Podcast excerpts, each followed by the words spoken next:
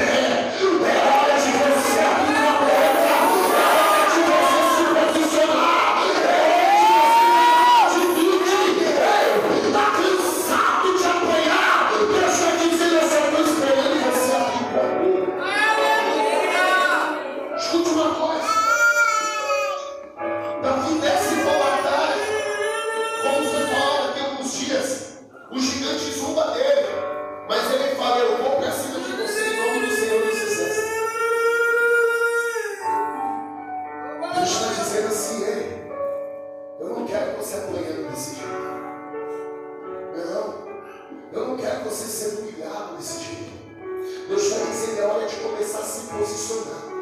Elias, quando foi chamado por Deus para ser profeta, Ele está no meio de uma situação onde ele olha para o povo de Deus, ele vê o povo de Deus sendo subjugado. Ele vê as coisas acontecendo no meio do lugar onde era para ser de Deus. O povo está doendo os ídolos. O povo está sendo subordinado a Baal. O povo está sendo subordinado.